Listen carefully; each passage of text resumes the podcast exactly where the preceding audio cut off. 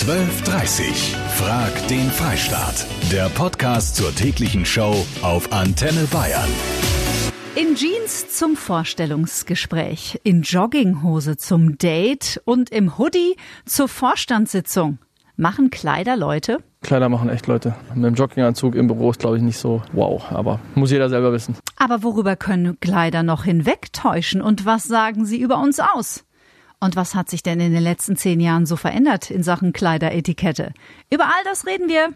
Passt doch ganz gut zu dem sogenannten Casual Friday. Das sind ja die Freitage, an denen auch Konzerne mal ein Auge zudrücken, was die Krawatte angeht. Daniela aus Köfering. Ja, es kommt immer darauf an, wo man arbeitet. In der Bank, da muss man schon gepflegt rumlaufen. In der Fabrik ist halt Glas und halt Arbeitskleidung, die mhm. man tragen muss. Da ist das dann egal, mhm. ja, ob da Schmutz dran ist oder nicht. Und nach Feierabend? Und daheim ist mir das wurscht. Und wenn es die Jogginghose ist mit ja. großen ausgebeulten Knien, Hauptsache bequem. Bei mir ist es auch wichtig, als allererstes kommt der BH. Ja! ja. Sehr witzig.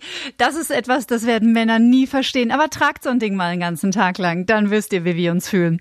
Hans-Peter Erb ist Professor für Sozialpsychologie und hat sich mit dem Thema Psyche und Kleidung eingehend beschäftigt. Hallo, Herr Professor Erb. Hallo, Frau Kleff. Wie stark hat sich denn die Kleideretikette in den Unternehmen Ihrer Meinung nach in den letzten zehn Jahren verändert? Ja, also es verändert sich deutlich mhm. hin zu einem eher äh, entspannteren Umgang mit Kleidung. Also jetzt äh, in vielen Firmen nicht mehr so, dass man unbedingt die Krawatte tragen muss als Mann oder unbedingt äh, das Kostüm als Frau. Äh, das fing mal an mit diesem Casual Friday, mhm, genau. wo man also dann, ja, kommt Freitag irgendwie in Jeans oder kannst auch mal Turnschuhe anziehen und so weiter. Und das hat sich eigentlich auch ausgeweitet. Man ist weniger formell mhm. inzwischen. Ist denn die Klamotte auch hilfreich, um über eigene inhaltliche Defizite hinwegzutäuschen, so nach dem Motto außen hui, innen pfui? Ja, auf jeden Fall. Mhm. Also es kommt darauf an, wie lange man dann zu tun hat mit dem Gegenüber. Außen Hui kommt erstmal gut an und es dauert eine Weile und es bedarf auch einiges an kognitiver Energie, wie wir das sagen würden mhm. in der Sozialpsychologie, diesen ersten Eindruck dann auch nochmal zu korrigieren. Meistens bleibt er für kurze Zeit zumindest bestehen. Wenn jetzt der toll gekleidete Anwalt irgendwie im Beratungsgespräch seltsame Antworten gibt, die Fragen nicht versteht und so weiter, irgendwann merkt man hm, außen hui und innen pfui, aber das bedarf einer längeren Zeit. Deswegen mhm. ist auch der Anzug irgendwie äh, oder das Kostüm für den ersten Augenblick schon die wichtigere Information. Mhm. Interessant. Dankeschön, Professor Erb.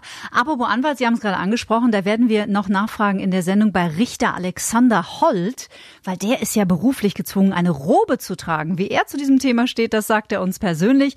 Und Klamotte, ganz ehrlich, hat ja nicht nur im Job eine Rolle zu spielen, sondern auch privat bei Dates und so. Was geht denn für euch zum Beispiel gar nicht, wenn die Dame zum Beispiel keine Ahnung, in Jogginghose erscheint oder er ein total kaputtes T-Shirt an. da ich aus einem Beruf bin, ja, Büro und eher so ein bisschen schick. Man hat schon tatsächlich das Gefühl, dass Kleider tatsächlich Leute machen. Wobei, ähm, nachdem ich jetzt auch Mama bin mhm. und anders weiß ich einfach, dass das nicht stimmt. Aber ich denke tatsächlich, der erste Eindruck macht schon viel aus. Wer eine Jogginghose trägt, hat die Kontrolle über sein Leben verloren. Vielleicht das berühmteste Zitat von Karl Lagerfeld. Und der hätte unsere heutige Frage sicherlich auch mit einem lauten Ja beantwortet. Machen Kleider Leute? Mario aus Fladungen.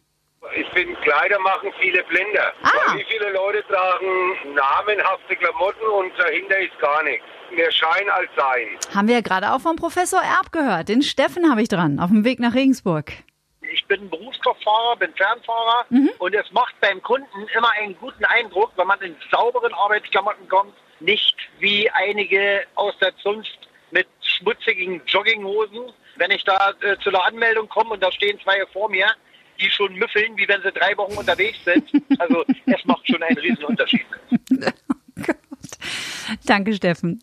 WhatsApp von der Sabine. Ich hätte jetzt kein Problem damit, wenn mein Banker in Jeans und einem normalen T-Shirt vor mir steht, wenn der aber in ausgelatschten Jogginghosen und Turnschuhen vor mir stehen würde, weiß ich nicht, wäre schon ein bisschen ein komisches Gefühl. Wobei es ja nichts an seiner Arbeitsweise ändert, was er angezogen hat. Machen Kleider Leute. Darum geht es heute in unserer großen Live-Diskussion. Bei mir in der nächsten Stunde die Knigge-Expertin Sabine Schwind von Egelstein, freue ich mich sehr drauf. Dann der vielleicht bekannteste Richter Deutschlands, Alexander Holt. Und es gibt einen Kollegen hier bei Antenne Bayern, der auch großen Wert auf Kleideretikette legt. Wer das ist und warum, das erzählt er uns gleich selbst. Den Michi habe ich dran. Ich habe das Glück, dass ich Homeoffice bin. Ah. Also ich kann mich eigentlich anziehen, wie ich lustig bin. Aber wenn du also gewisse Sachen machen musst und dann entsprechend auftreten musst, ähm, hebt es ja schon dein eigenes Bewusstsein, also dein Selbstbewusstsein an, wenn du also vernünftig angezogen bist. Hm, ich glaube, wenn ich von zu Hause aus arbeiten würde, ich würde gar nichts mehr anderes tragen als eine Jogginghose, wie ich hier schon am Wochenende reingeschlappt bin. Ihr glaubt es nicht. Es lohnt sich immer, die Webcam kurz zu checken. Sabine Schwind von Egelstein, unsere wunderbare Knigge-Expertin, kennt die Etikette. Ich grüße Sie, Frau Schwind von Egelstein. Hallo. Hallo. Muss es denn in der Vorstandsetage im Jahr 2020 immer der Anzug sein oder kommen die ersten CEOs mittlerweile auch mal im Hoodie oder in Turnschuhen? In den Vorstandsetagen gelten grundsätzlich meistens etwas strengere Regeln als im Rest der Firma und besonders in Branchen, die viel mit äh, Geld und Finanzen zu tun haben, Banken, Versicherungen, da sind die Dresscodes etwas strenger als äh, in anderen Firmen, zum Beispiel in kreativen Berufen. Und äh, ich kann mir sehr gut vorstellen, dass in diesen kreativen Berufen auch mal ein CEO äh, mit Hoodie, Jeans und Turnschuhen zu finden ist. Aber äh, meistens äh, bleiben doch gerne die CEOs bei Hemden und Poloshirts. In dem Zusammenhang fällt mir immer sofort Apple-Gründer Steve Jobs ein. Er ist wirklich einer der bei weitem äh, erfolgreichsten Unternehmer der Welt. Den hat man praktisch nie im Anzug gesehen. T-Shirt oder immer sein schwarzer Rolli. Würden Sie sagen, der war so eine Art Vorreiter? Das ist in meinen Augen ein kreatives Genie gewesen und Genies haben immer eine Sonderstellung und mhm. dürfen machen, was sie wollen, weil die Schön. sind einfach nur genial. Denken wir da an die äh, Gründerszene der Startups in der Jahrtausendwende. Die Computer-Nerds, die hatten einfach genau das Know-how, was die Firmen gebraucht haben und durften alle in Jeans und T-Shirt arbeiten, auch in diesen ganz etablierten, seriösen Firmen. Mhm. Grundsätzlich kann man sagen, dass immer die Kreativen natürlich ein bisschen Vorreiter sind in Veränderungen und die anderen dann so sukzessive nachziehen. Aber ganz sicher die junge Generation, die Millennials und die Leute der Generation Z mhm. sind mit Sicherheit nicht ganz so streng in den Dresscodes mehr, wie das noch die anderen Generationen waren. Ja, also ihr habt von der Knigge-Expertin gehört. Wenn ihr das nächste Mal mit so einer ganz abgeranzten Jeans irgendwie beim Date erscheint oder in der Arbeit, sagt ihr, Entschuldigung, also ich bin ein Genie. Ich kann mir das erlauben. Alfred Hitchcock oder auch Albert Einstein haben ihr Leben lang immer denselben Anzug getragen. Also es war nicht immer derselbe Anzug, aber der gleiche. Alfred Hitchcock in dunkelblau und Albert Einstein in grau. Das machen viele geniale Menschen so. Warum? weil sie sich dann nicht jeden Morgen das Hirn über die Klamottenfrage zermartern müssen und damit erleichtern sich kluge Menschen das Leben ganz erheblich. Jetzt frage ich mich, ob mein Kollege Jamil Deininger zu diesen Menschen gehört. Denn Jamil, ich freue mich sehr, dass du uns beehrst mal heute Mittag. Ja, gerne, jederzeit. Ich muss sagen, der Jamil gehört zu den wahrscheinlich bestgekleideten Menschen bei uns bei Antenne Bayern, denn Das du trägst jeden Tag einen Anzug. Hatte unter anderem auch etwas damit zu tun, was du gerade gesagt hast, nämlich, dass ich mir morgens nicht groß den äh, Kopf zermartern muss, was ich anziehe. Weil du nimmst einen Anzug raus, so, dann hast du Hose und Oberteil, dann nimmst du noch ein äh, Hemd dazu und fertig. Du bist angezogen. Das ging mir früher anders, als ich noch cool in Anführungsstrichen mich gekleidet Mhm. habe. Und ähm, ja, also warum ich mich dafür entschieden habe, das ist so, ein- so ein Mix aus vielen verschiedenen Dingen. Es gab mal diese Serie Mad Men. Vielleicht Mhm. erinnert sich der ein oder andere, es war Menschen, die in einer Werbeagentur gearbeitet haben und die waren immer toll gekleidet, die Mhm. Kerle. Das fand ich toll. Und als ich angefangen habe, mich in meine Frau zu verlieben, also heutige Frau zu verlieben, die war immer sehr elegant unterwegs. Und da dachte ich mir, da muss ich, da darf ich nicht Mhm. Musst gegen du mithalten. Ja, absolut. Mit Jogginghose machst du da keinen Stich. Nee. Das wusstest du. Oh, das heißt, wie viele Anzüge, wie muss man sich das vorstellen, wenn man in deinen Kleiderschrank geht? Wie viele Anzüge hängen da? Kann ich gar nicht genau beantworten, aber es wird irgendwas so zwischen sieben, sieben und zehn sein, würde ich schätzen. In allen Farben querbeet. Alles einmal quer durch, ja. In Rot habe ich dich noch nicht gesehen. Das steht mir nicht. habe ich beschlossen. Also würdest du sagen, Kleider machen Leute? Absolut, ähm, weil mir auch aufgefallen ist, in der Zeit, als ich angefangen habe, mich so anzuziehen, äh, wurde ich plötzlich viel ernster genommen. Mhm. Also mir wurden plötzlich äh, Kompetenzen zugeschrieben, die ich überhaupt nicht hatte. Und, Kann ich bestätigen. Äh, das äh, spricht. Dankeschön. Kleiner Scherz. Aber das spricht wirklich dafür. Also Kleider machen Leute, ich unterschreibe das absolut. Liebste Grüße auf die Philippinen, denn dort hört uns in diesem Moment der Roland aus Nürnberg, der ist im Urlaub und schreibt, bei der Diskussion über passende Kleidung muss ich schmunzeln. Im aktuell 27 Grad warmen Meer hat man nicht mehr sehr viel an. Beste Grüße in die kalte Heimat. Danke, Roland. Ganz lieb. Wir haben schon erfahren, dass Kleider auf jeden Fall Leute machen, weil sie eine gewisse Ausstrahlung haben auf andere Menschen, sprich sie stehen für äh, Autorität, für Kompetenz, aber sie können auch über eigene Defizite ein bisschen hinwegtäuschen. Das Wort Blender fiel. Das ist natürlich super spannend, wenn wir mal vor Gericht gehen. Ich habe dran Deutschlands bekanntesten TV-Richter Alexander Holt. Herr Holt, ich grüße Sie. Hallo, Frau Kleff. Herr Holt, vor Gericht sollen ja alle Menschen gleich sein. Beeinflusst denn die Kleidung von Angeklagten trotzdem manchmal so ein bisschen in Entscheidungen? Also machen Kleider Leute auch vor Gericht?